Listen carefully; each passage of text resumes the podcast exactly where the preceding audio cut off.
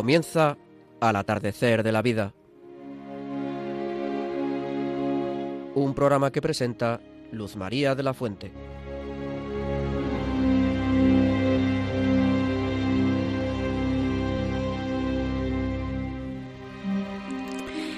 Queridos amigos y amigas mayores, ya advertirán que desde luego no soy Luz María. Ella ha tenido un percance y su brazo derecho necesita reposo. Les envía un abrazo fortísimo y bueno, que estén tranquilos que, lo que le pasa pronto se recuperará, esperamos, desde luego. Eh, les aseguro que ella está aquí, desde luego, en espíritu y, eh, y, en, y en corazón. Yo simplemente soy un peón que pide de ustedes benevolencia. Vamos a empezar nuestro programa de hoy con un recuerdo muy especial para nuestros seres queridos que ya no están con nosotros.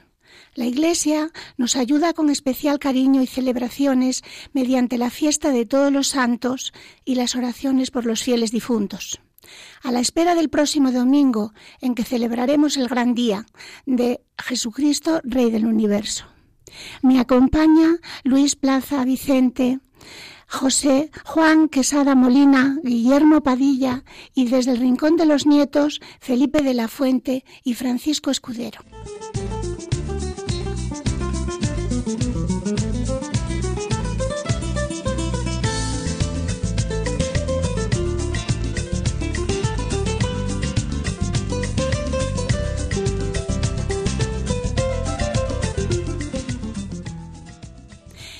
Les decimos a continuación el contenido de nuestro programa de hoy. Lo iniciamos con la firma. En la primera sección escucharemos a don Ricardo Rovira, sacerdote de la prelatura del Opus Dei, que nos hablará de la amistad. Segunda sección. Entrevista a José Juan Quesada Molina, matemático, profesor en la Universidad de Granada, con un recuerdo muy especial para San Juan Newman, recientemente canonizado por el Papa Francisco. Tercera sección. Ser cuidador hoy, en honor de todas las personas que cuidan a los enfermos y necesitados, en la voz de Yolanda. Terminaremos dicha sección con una reflexión de Guillermo Cadilla, seminarista en el Seminario de San Pelagio de Córdoba. Cuarta sección. Luis Paz Vicente y María Antonia nos presentarán un nuevo proyecto dentro del programa Al atardecer de la vida, titulado Hablando se entiende la gente. Y quinta sección. Desde el Rincón de los Nietos escucharemos la alegría de darse a los demás, Cáritas en tres minutos por don Francisco Escudero. Y a continuación escucharemos a Felipe de la Fuente en Abuela Moses. Y con esto, que es mucho y bueno, gracias a Dios, despedida y oración.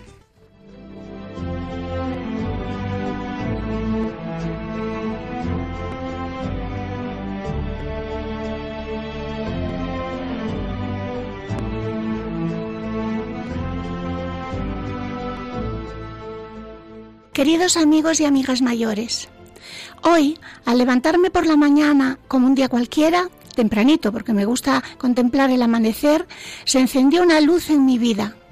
Supongo que más de una vez a ustedes por distintas causas les habrá pasado. De pronto comprendí, como si fuera la primera vez, la importancia de mi trabajo, un trabajo de persona mayor, en favor de tanta gente que nos necesita, que necesita cariño, compañía, oración. También el trabajo humilde de nuestras tareas en la casa, en la familia, en la residencia de ancianos o en el hospital. Y comprendí lo importante, lo urgente que es para Dios ese trabajo, que se convierte en trabajo divino, porque lo bendice el Señor. Esa luz me pareció entonces ese Mediterráneo que descubrimos siempre los cristianos cuando el Señor con su luz nos muestra la necesidad de seguir adelante. El comentario que os acabo de hacer tiene mucho que ver con el tema central de este programa, la amistad, algo que nos renueva interiormente y que nos enriquece. Respecto a ella, la amistad, el hombre nuevo es alegre, abierto, afectuoso. Es el amigo o la amiga. No hay que confundir el arte de amar con el batir un récord. No basta dar cosas al otro. Es preciso dar algo de nosotros mismos, de nuestra propia vida, de lo que está vivo en nosotros.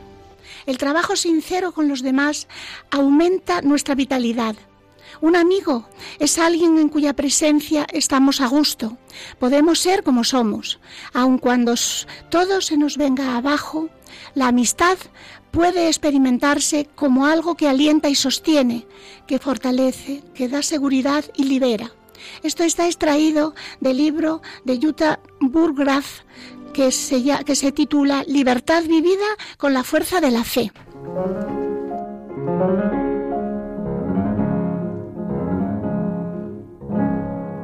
In einem Bächlein hell, das schoss in froher Eil, die launische Fahne vorüber ein Pfeil. Ich stand an dem Gestade und sah in Ruhe des Mundelfischleins Bahn im klaren Bächlein zu, des Mundelfischleins Bahn im klaren Bächlein zu.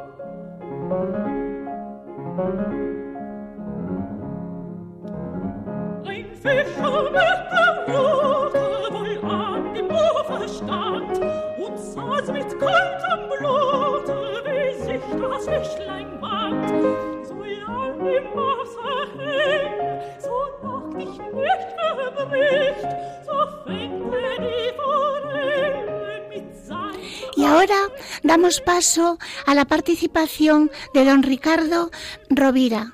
Él es doctor en Ciencias Políticas y en Filosofía, profesor de la Universidad de Navarra e investigador en la UNED.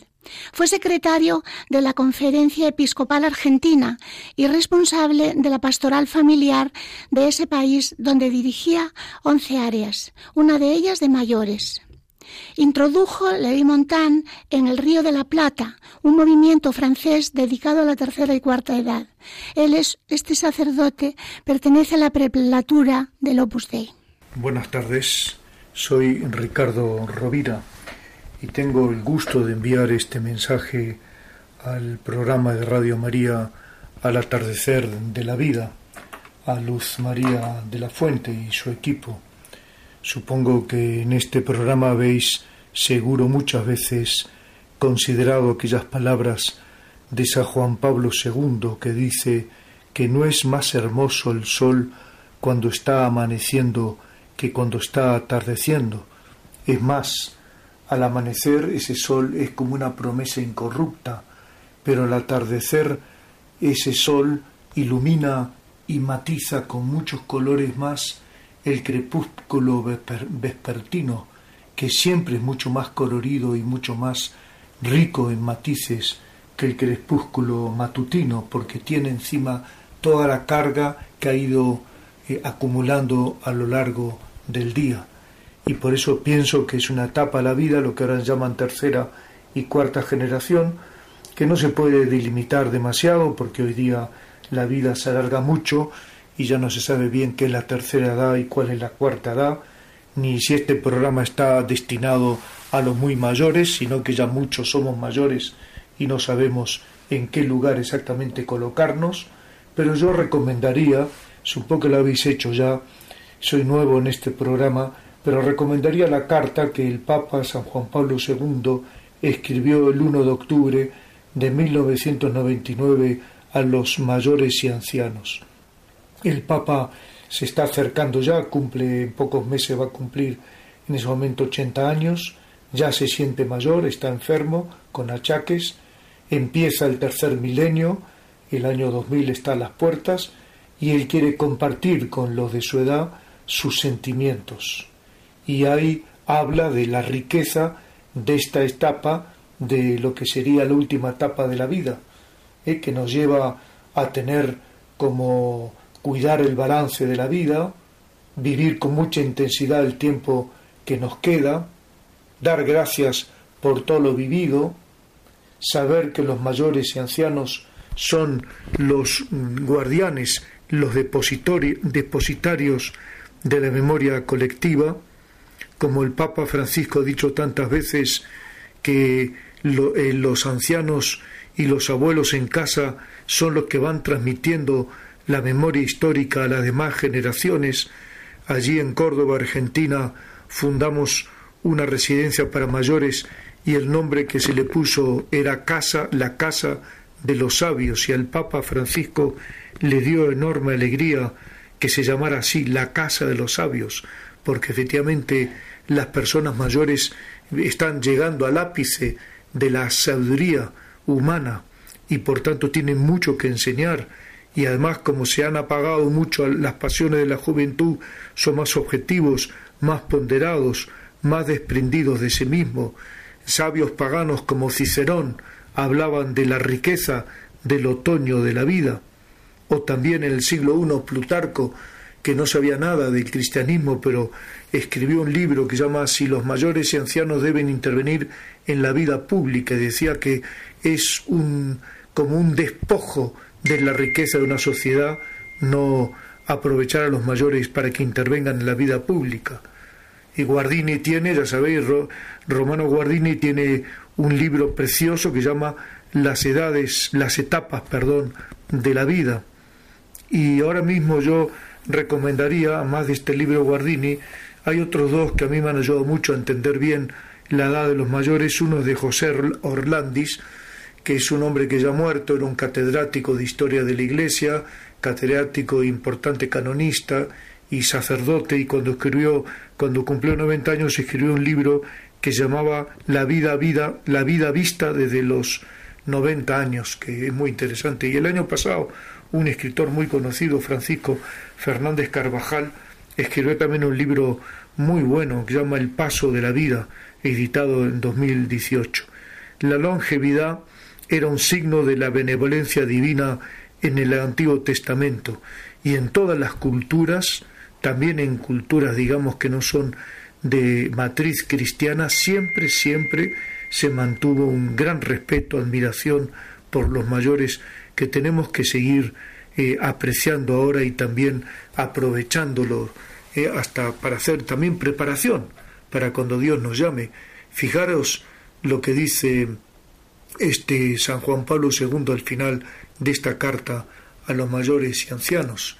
Con este espíritu, mientras os deseo, queridos hermanos y hermanas ancianos y mayores, que viváis serenamente los años que el Señor haya dispuesto para cada uno, me resulta espontáneo compartir hasta el fondo con vosotros los sentimientos que me animan en este tramo de mi vida. Después de más de veinte años de ministerio en la sede de Pedro y a la espera del tercer milenio ya las puertas.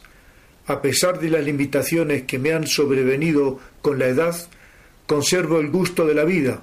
Doy gracias al Señor por ello. Es hermoso poderse gastar hasta el final por la causa del reino de Dios, como ha hecho Él y vimos cómo se, se entregó hasta la extenuación.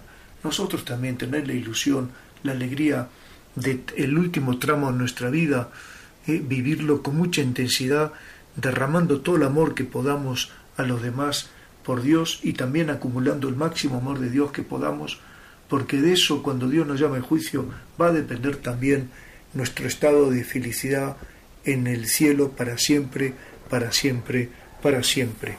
Que así sea.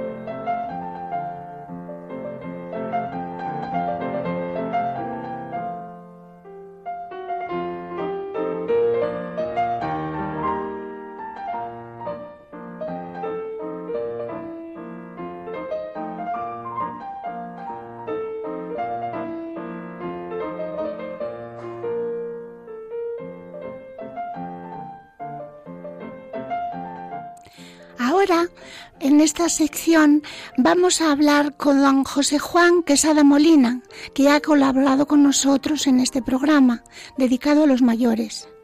José Juan es catequista, matemático y profesor en la Universidad de Granada.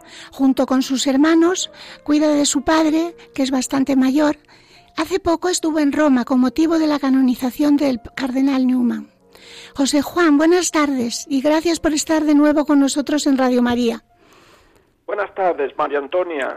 Gracias por contar conmigo para el programa y contento de estar con todos los oyentes de Radio María. Muy bienvenido, don José Juan. Gracias. José Juan, cuéntenos un poco de la canonización del cardenal Newman. Sí, así es. El pasado 13 de octubre, hace poco más de un mes, estuve en Roma en la canonización del cardenal John Henry Newman y de cuatro beatas más, que ahora son santas. Giuseppina Vanini, María Andresia Quiramel Manquilian, Dulce López Pontes y Marguerite Brais. La plaza de San Pedro estaba llena de peregrinos de todo el mundo para asistir a este momento. Antes de la celebración, a una sola voz, todos en la plaza de San Pedro rezamos el Santo Rosario y fue algo precioso. Después la celebración de canonización, cinco nuevos santos en la iglesia. Una gran expresión de fe, un momento para dar gracias a Dios por la santidad en la iglesia. Cinco personas que en distintos ambientes y circunstancias vivieron enamorados de Jesucristo y fueron testigos para todos de ese amor. Los santos, María Antonia, son ejemplos que la Iglesia nos propone y que siempre nos estimulan y nos ayudan en nuestro peregrinar por este mundo y por supuesto interceden por nosotros. José Juan, háblenos un poco de San John Henry Newman. John Henry Newman nació en Londres en 1801 y murió en Birmingham en 1890. Así es que recorrió casi todo el siglo XIX, todo el siglo XIX. Fue un anglicano hasta 1845. Ese año de 1845, el 9 de octubre, cuando tenía 44 años de edad, se convirtió al catolicismo después de muchos años de oración, de penitencia y de estudio de los santos padres. Después de su conversión, de su conversión recibió la ordenación sacerdotal en Roma. Años atrás había sido ordenado en la iglesia anglicana. John Henry Newman fue un buscador incansable, un buscador apasionado de la verdad, un hombre sincero y honesto con los demás y consigo mismo. No le importó dejar atrás la fama y el, reconocimiento que tenía dentro de la, de la iglesia anglicana para seguir la verdad que buscaba.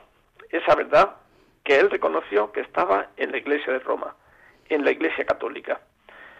Fue un intelectual, un universitario, pero además un hombre sencillo, amable, optimista. Tenía una gran devoción a San Felipe Neri, por la alegría y la piedad sencilla de este santo. Trabajó de manera incansable por los pobres de Birmingham, donde vivía, y a través de cartas, se dice que escribió más de 20.000, ayudó espiritualmente a muchas personas, católicos y no católicos. A lo largo de su vida sufrió muchas incomprensiones, tanto de anglicanos como de católicos, y en 1879 fue creado cardenal por el Papa León XIII. Tiene muchos escritos y homilías, y también oraciones preciosas.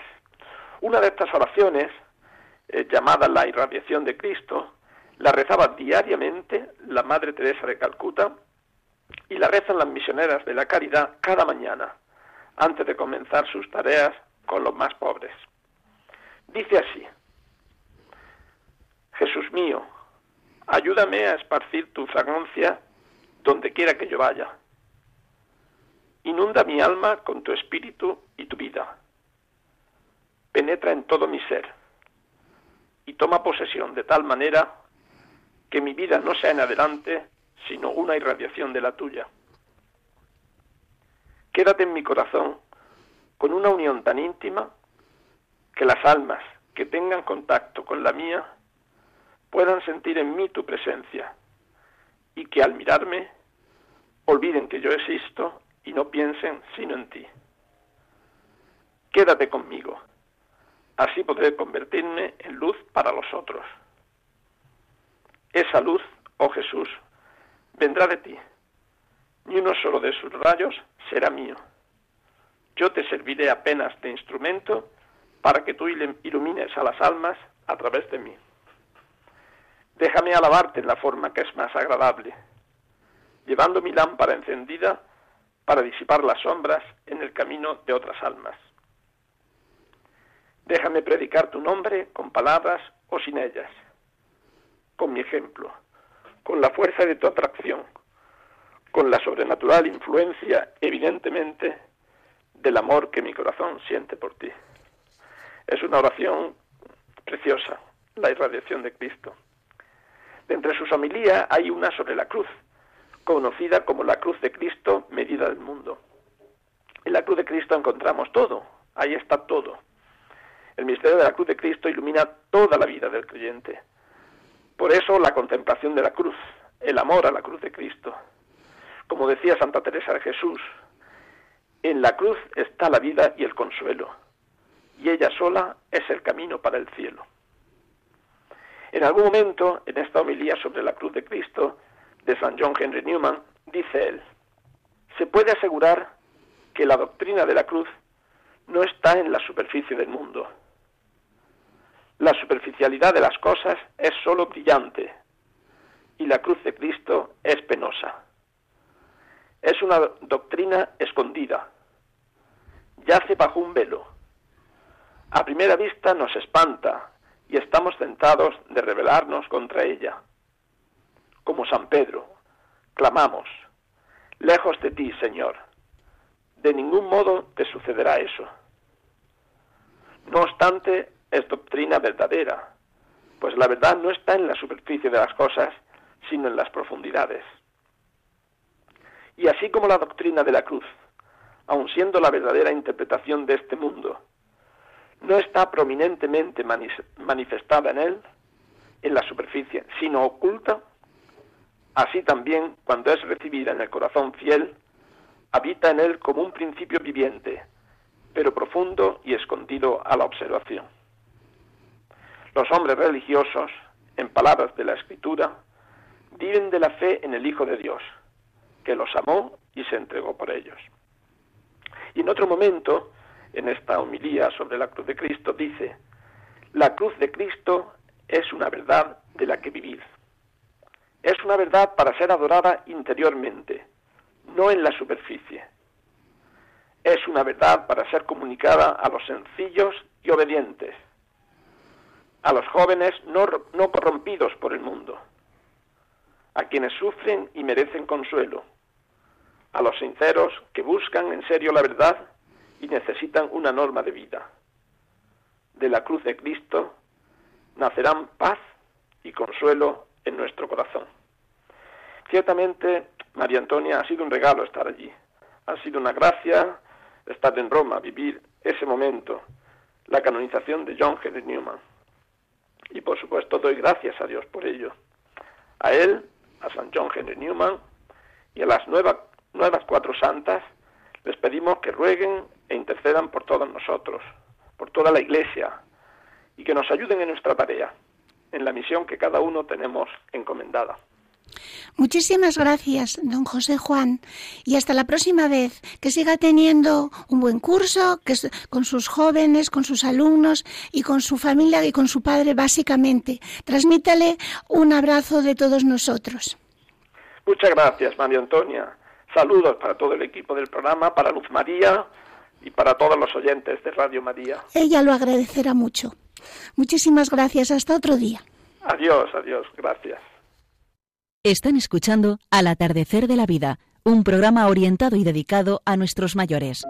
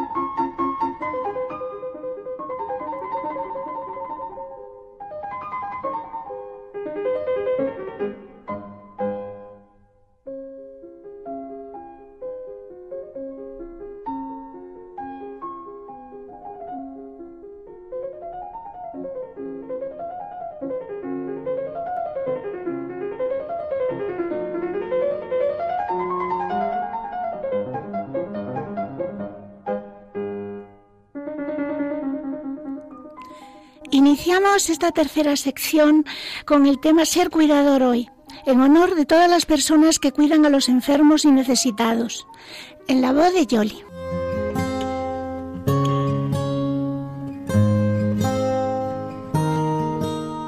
Ser cuidador hoy. A todos nos toca alguna vez ser cuidador, ser cuidado. Los que pasamos por la experiencia de ser atendidos con cariño y profesionalidad en momentos difíciles, en los que éramos dependientes, cada cual con su limitación, sabemos lo importante que es esa persona, de la familia, del hospital, de los servicios asistenciales, que hizo posible nuestra recuperación y que nos alegró la vida con sus cuidados y cálida presencia. Cuidar y ayudar al que sufre es hermoso y lleva en sí la recompensa de hacer el bien. Desde estas líneas quisiera transmitir esperanza y alegría a tantos cuidadores anónimos que con su buen hacer están cumpliendo casi todas las obras de misericordia al mismo tiempo, llevando a cabo una gran labor social y humanitaria, aunque a veces el cansancio y la aparente monotonía del trabajo que desempeñan no les dejen ver plenamente, día tras día, la excelencia de su profesión. Hay cosas que se han hecho toda la vida, pero que con el paso del tiempo adquieren una relevancia especial. Es el caso de los cuidadores. Han existido siempre y debemos alegrarnos de que actualmente se le haya concedido a su labor sacrificada, inteligente, imprescindible, la categoría de profesión, que etimológicamente significa declaración pública del trabajo que una persona realiza. Este reconocimiento oficial ha beneficiado a todos, incluso a los cuidadores que desempeñan su labor a título familiar, sin otra retribución que contribuir a mejorar la salud y la calidad de vida del allegado enfermo. El trabajo del cuidador ha pasado a ser una contribución importante dentro del entramado social, no solo para las personas dependientes o discapacitadas. Pensemos en el descanso y la tranquilidad que representa para los familiares contar con él, delegar en su competencia profesional, en su solidaridad a toda prueba. Un posible reto en el proceso de maduración personal que es el envejecer se presenta cuando una persona de la tercera edad tiene que cuidar además de ella misma a alguno de sus progenitores o familiares, enfermo crónico o dependiente. Algo por otro lado, bastante frecuente en nuestra sociedad de bienestar relativo, en la que resulta difícil a veces compaginar el trabajo con la vida familiar. Según datos de la Confederación Española de Organizaciones para Mayores, en España, el cuidado de personas dependientes y enfermas es llevado a cabo sobre todo por personas mayores, especialmente mujeres. Pensar en los demás y darles tiempo de nuestro tiempo y conocimientos con el fin de mejorar su salud y su calidad de vida, tiene también para el cuidador sus ventajas. Recuerdo a este propósito una entrevista publicada en el diario ABC, cuyos protagonistas, los hermanos Joaquín y Valentín Fuster, considerados dos de los mejores científicos del mundo en sus respectivas especialidades, el cerebro uno y el corazón otro, confirman lo que acabo de decir.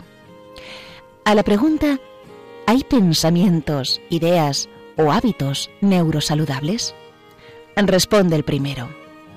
Pensamientos positivos, creativos y solidarios y llevarlos a la práctica es neurosaludable. La entrevista continúa. Un corazón y un cerebro sanos y unos hábitos saludables acaban generando biológicamente felicidad, posiblemente por secreción de ciertos neurotransmisores. Sin embargo, más sana y genuina es la felicidad de hacer lo que está en nuestro poder para la felicidad de los demás. Esto último es en buena parte lo que le permitió a nuestra buena madre vivir felizmente 101 años. La felicidad es dar más que recibir. El optimismo y la sensación de controlar nuestra vida tienen un impacto muy positivo en nuestra salud, también física, ya que por lo general la persona que tiene la sensación de control come mejor, encuentra tiempo para practicar ejercicio, se relaciona con los demás y tiene una autoestima más alta Amén. Bien dicho, querido hermano. Llevado al terreno que nos ocupa. Ser cuidador hoy, cuando la vida está llena de logros y al mismo tiempo las personas seguimos siendo tan vulnerables, es reconfortante considerar el mensaje de estos dos doctores especializados en humanidad. Muchos que hemos vivido la experiencia de cuidar a un ser querido, damos fe de sus palabras, mientras nos sentimos agradecidos por el privilegio que supone ayudar a los que amamos. Decirles con nuestra actitud que les queremos, que nuestra vida es cuidarlos y procurar que sean felices por el cariño y la esperanza que intentamos transmitirles. Si el trabajo del cuidador es creativo, crea felicidad o al menos bienestar, y por eso ayuda a realizar la vocación del hombre, de la mujer, algo que Benedicto XVI expresa bellamente en su carta encíclica Caritas Veritates. Todos los hombres perciben el impulso interior de amar de manera auténtica. Amor y verdad nunca los abandonan completamente, porque son la vocación que Dios ha puesto en el corazón y en la mente de cada ser humano. Hacer lo que está en nuestras manos para que los demás sean felices sigue siendo la mejor vacuna contra el desamor, el egoísmo, que tanto agranda los problemas y las dificultades que la vida lleva consigo. Firmado por Luz María de la Fuente.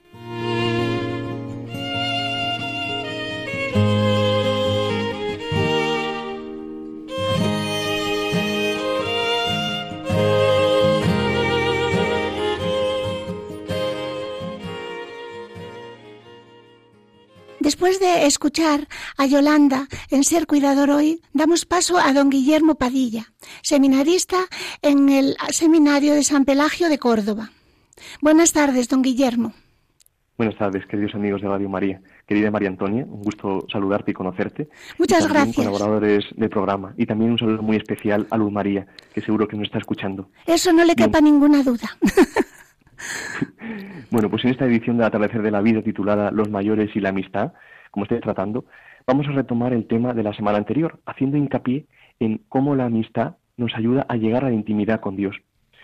El propósito de la amistad, como dijimos en la reflexión anterior, es la ayuda mutua para hacernos crecer en el amor de Dios y llegar así a nuestra meta, que como sabemos no es otra que la santidad. Pero fijaos qué curioso, Dios nos ha hecho de tal modo que podemos crecer interiormente solo bajo el influjo de otros, es decir, solo si somos ayudados gracias al amor de alguien por nosotros, como una planta que crece solo bajo el influjo del sol. Pero de un modo muy especial, la amistad cristiana intenta hacernos crecer en nuestra relación con el Señor, como amados íntimamente por Él. ¿Pero de qué modo? Pues veréis qué sencillo y qué bonito, dándonos una pequeña experiencia de lo que será sentirse como en casa en la comunión con Dios, eso será el cielo, sentirnos con esa paz y sosiego de quien se siente amado tal y como es. Entonces, ¿cómo podemos crecer en amistad con Dios? Pues ya lo estábamos diciendo, el modo usual con que Dios parece que nos hace crecer en amistad con Él es a través del amor de la amistad cristiana. ¿Por qué? Pues veréis muy sencillo. Todo el crecimiento espiritual de nuestra vida es una respuesta amorosa al amor de Dios, de modo que lo fundamental de este crecimiento en el Señor, que será el conocimiento y la fe en cuán íntimamente y ardientemente somos amados por Dios, y la respuesta, por supuesto, es amor. Pero ¿qué ocurre?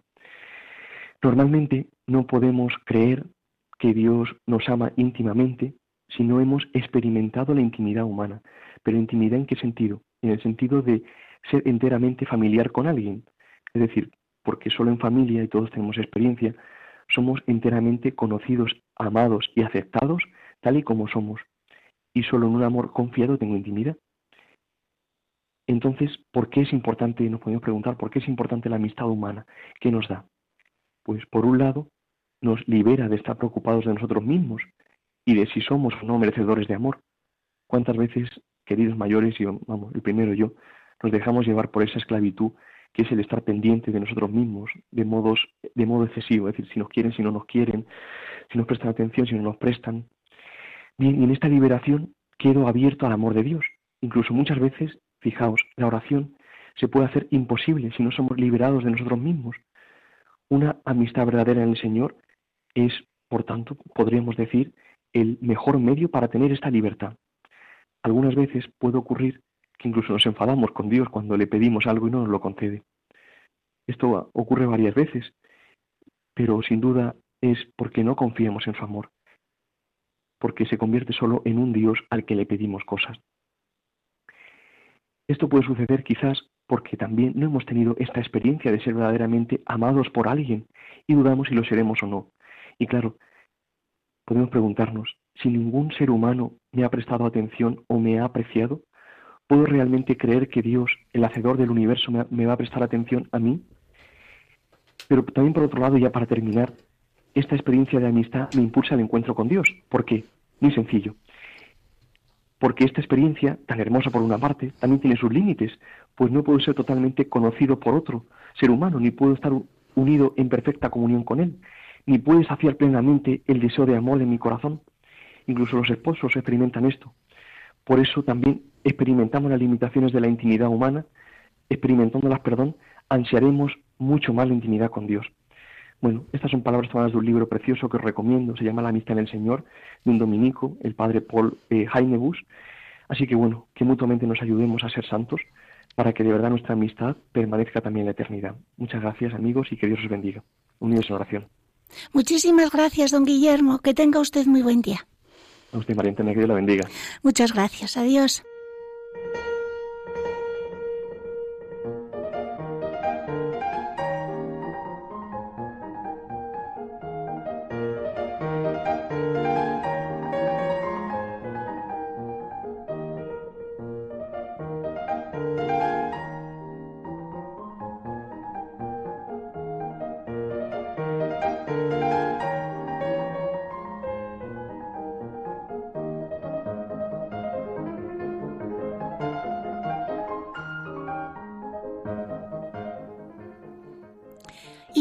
A la cuarta sección.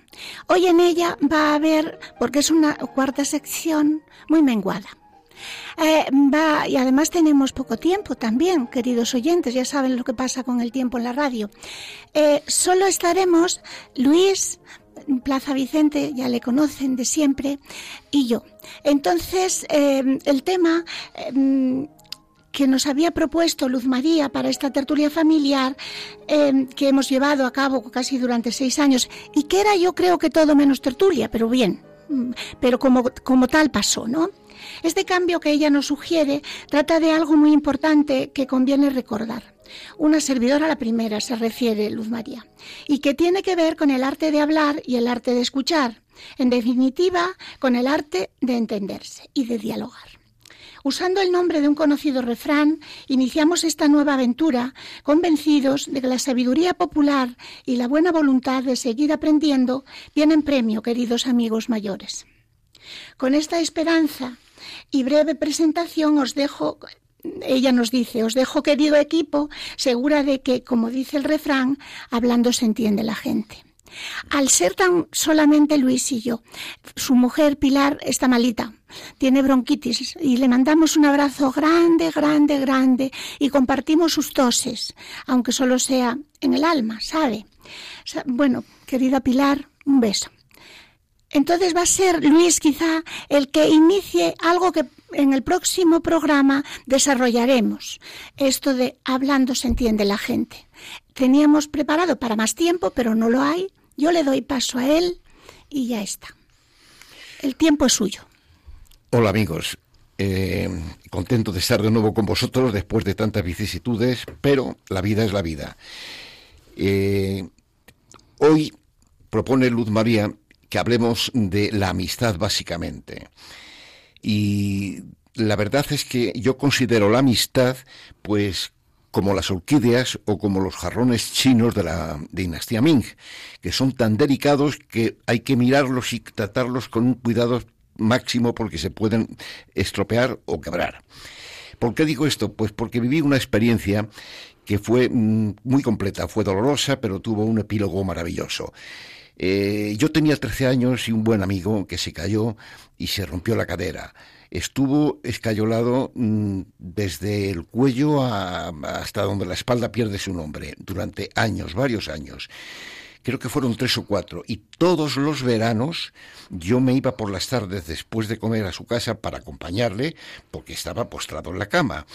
Bueno, se, desarrolló una amistad que nos llamábamos hermanos el uno al otro y ya, un día le quitaron la escayola, eh, empezó a trabajar y me dice, Luis, me caso y me gustaría que fueras el testigo de mi boda. Por supuesto. Y así fue. Al año siguiente le digo, Javier, me caso y quiero que seas el testigo de mi boda. Por supuesto. Llega el día de la boda, Javier no aparece, yo me preocupo, algo le ha pasado, y además pensando siempre lo peor, porque claro, había una amistad de, hermanos. termina la ceremonia, no aparece, y cuando vuelvo del viaje de novios, me dirijo al hermano, ¿qué le ha pasado a tu hermano? Y dice, eso quisiera saber yo, eso quisiera saber yo. Mi hermano nos ha dado la espalda a todos, no sabemos dónde está, y no creas que es solo contigo con el que ha quedado mal. Digo, no, no, conmigo no ha quedado mal, perdona, ¿eh? ¿Quién soy yo para juzgar? Ni yo, ni tú, ni nadie, no podemos juzgar, no estamos autorizados para juzgar. Y se me ocurrió una idea y es ir a ver a un sacerdote que era el director espiritual tanto de él como mío, como mío para ver si me daba alguna luz, para ver si qué, podía hacer, porque no, no, sabía por dónde buscarlo. Y al entrar en casa me abre el despacho y se pasa. Y vi enfrente, junto de la pared del despacho, una estampa del Sagrado Corazón de Jesús con una leyenda que decía, amigo que nunca falla.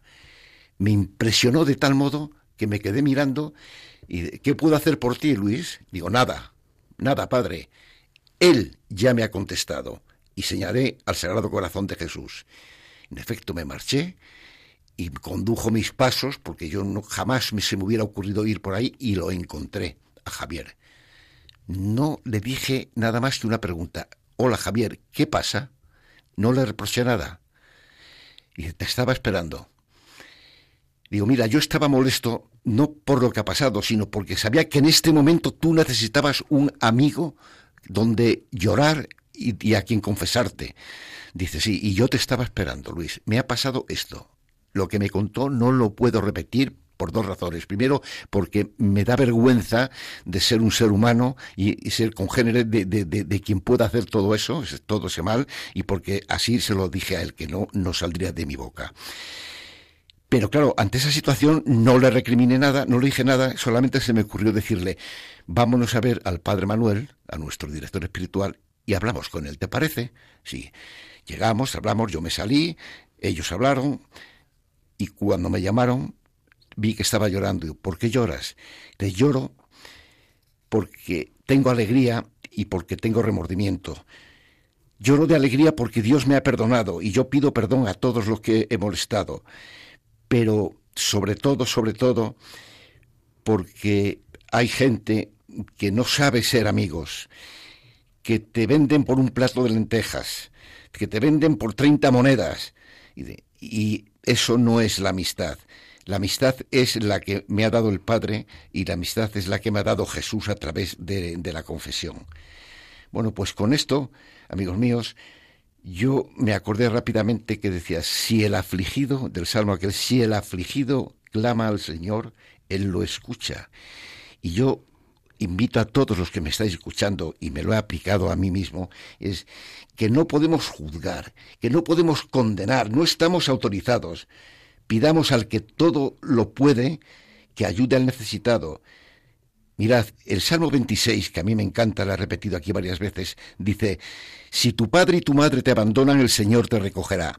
Pero creo que el salmista lo puso porque el padre y la madre son teóricamente los que más te quieren. Pero se podría hacer extensivo al hermano, al amigo, al vecino, al cónyuge, al socio. Si te dejan, si te abandonan, si te traicionan, recurre a Dios. Él es el camino, la verdad y la vida. Y Él lo puede todo. De ejemplo de amistad, de amigo que nunca falla, ¿eh? pues eh, me ocurrió un día ante la presencia de Jesús crucificado y de una estampa de la Inmaculada, escribir unos torpes versos, pero que mm, están llenos de sinceridad y arrepentimiento. Y dice así, Cristo, que yertas las manos sobre el tronco duro y recio, en vez de sentir desprecio, sientes amor por lo humano. Tanto he pecado, Señor, tanto te ofendí, Dios mío, que arrepentido suplico, perdones mi desvarío. No mires el mal que hice, ni el bien que dejé de hacer. Mira el amor que le tengo a aquella que te dio el ser. Ella también es mi madre. Y eso, eso me iguala contigo. Si eres mi Dios y Señor, también mi hermano y amigo. Qué bonito, Luis, qué bonito. Pues se acabó el tiempo, queridos amigos. Este, este no puede haber mejor introducción para el nuevo camino que vamos a iniciar de Hablando se entiende la gente que este testimonio que Luis nos ha mostrado. Él habla y yo escucho. El próximo día a lo mejor digo algo. Bueno, muchísimas gracias, Luis. Muchas gracias. A vosotros.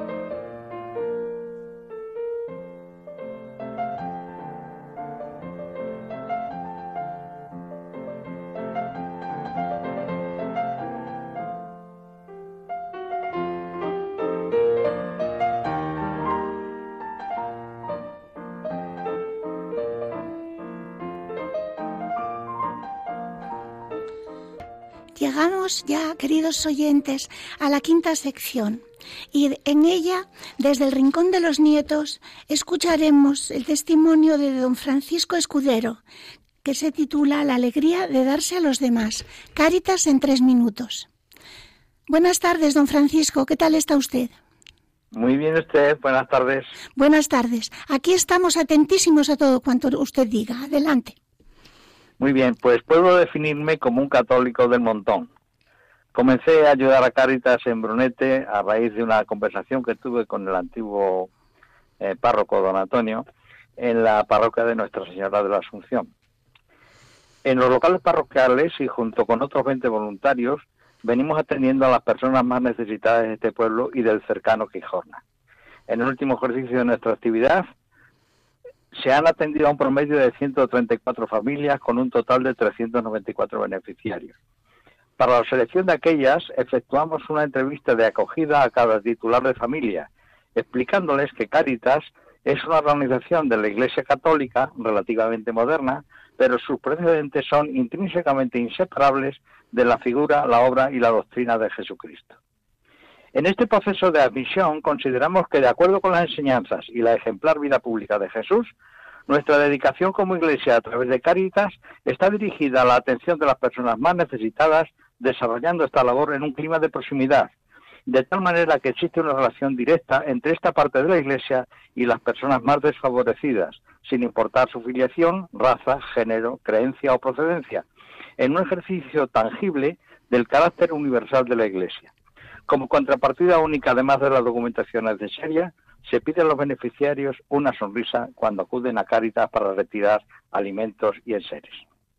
Con la ayuda inestimable de nuestro párroco actual, don Roberto, Cáritas de Bonete ha repartido en este año, en este periodo, 2.400 euros en ayudas puntuales de carácter urgente o perentorio, recibos en base de embargo, ayudas farmacéuticas y odontológicas, ayudas para estudios para búsqueda de trabajo, etcétera, con fondos procedentes de nuestra única fuente de ingresos, esto es, el cepillo existente en la parroquia para estos fines que recibe los fondos anónimos de los feligreses. Paralelamente, paralelamente, los voluntarios vienen recogiendo y seleccionando una ingente cantidad de prendas de vestir para adultos, niños y bebés, que se clasifican por tallas y se escogen aquellas que, por su dignidad y limpieza, permiten su reutilización por otras familias. Asimismo, y también procedentes de múltiples donaciones, se reparten en seres domésticos, ropa de cama, juguetes, libros, etcétera. Del mismo modo que las donaciones procedentes de diversas personas y organizaciones se han distribuido con periodicidad semanal algo más de 37.000 kilos de alimentos. A modo de reflexión final y según mi propia creencia, el ejercicio de la caridad con mayúsculas es la base de las actuaciones de las personas que ayudan en Caritas Brunete y por extensión la de todos los voluntarios de Caritas, quienes parecen alentados, quizás sin nosotros saberlo, por el mismo espíritu que fue inducido en aquella noche de Pentecostés a los integrantes de la Iglesia Universal. Muchísimas gracias, don Francisco, y le quiero hacer extensivas las gracias a usted y a todos los que colaboran en Caritas y en Caritas en general en España. Pues muy agradecidos por su participación. Muy buenas tardes. Gracias a ustedes. Gracias. Buenas tardes. Adiós. De nada. adiós. adiós.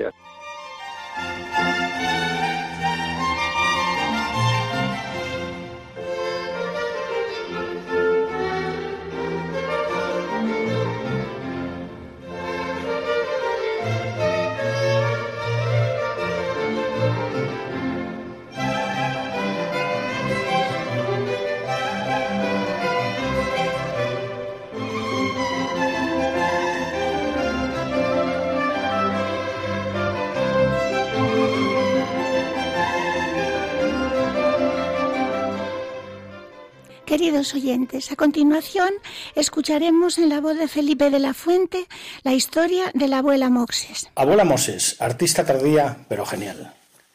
Realmente increíble la trayectoria de esta mujer que empezó a pintar bien entrados los 70 años. Autodidacta, viuda y madre de diez hijos, de los cuales solo sobrevivieron cinco.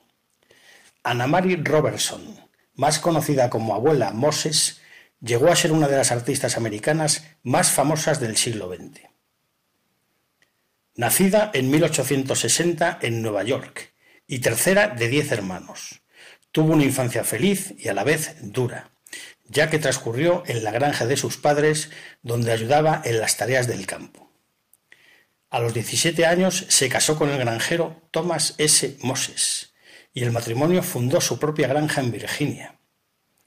En 1907 la familia se muda de nuevo al estado de Nueva York y allí es donde Ana Mari pasará el resto de su vida. Al morir su marido, en 1927, su hijo se hizo cargo de la granja.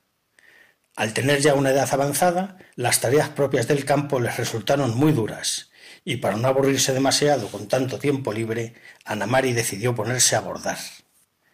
Pero la artritis la obligó a dejar esta actividad y fue entonces cuando empezó a pintar. Esto ocurrió cuando contaba 76 años de edad. En 1938, un coleccionista de arte que estaba de vacaciones en Nueva York vio algunos de los cuadros de la abuela Moses expuestos en un local. Inmediatamente los compró. No solo esos, sino que fue a la granja de Ana Mari y le compró todos los que tenía allí. A partir de ahí empezó su carrera. Sus obras se expusieron en el Museo de Arte Moderno de Nueva York y llamaron poderosamente la atención del público. Era todo un descubrimiento. Abuela Moses ya era famosa. Su arte refleja sus recuerdos, la forma de vida que conoció. El campo, la vida de la granja, sus gentes, las estaciones, sus lugares favoritos. La alegría, el color, la inocencia y la sencillez impregnan toda su obra. La abuela Moses murió el 13 de diciembre de 1961 a los 101 años de edad.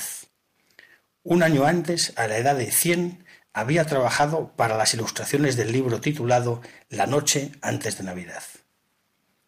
Hoy en día su obra sigue presente y siguen disfrutándola miles de personas. Muchas gracias, Felipe. Muchísimas gracias. Y ya hemos terminado. Nos despedimos de todos ustedes y les deseamos lo mejor de lo mejor. Ya saben, yo ya saben que les digo siempre, ya saben que les quiero y les queremos todos. Y quiero especialmente enviar un abrazo fortísimo a Ludma y un muy fuerte abrazo a Pilar. Ludma, Pilar, os necesitamos y os queremos.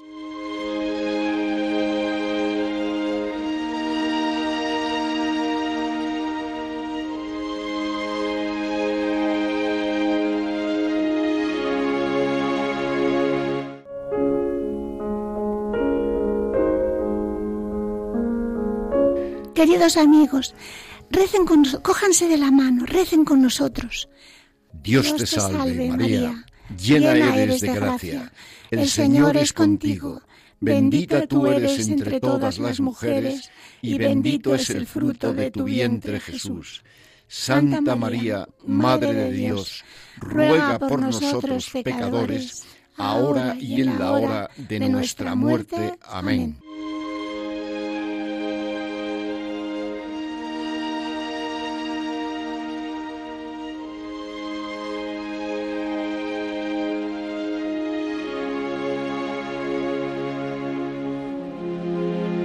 Han escuchado Al atardecer de la vida,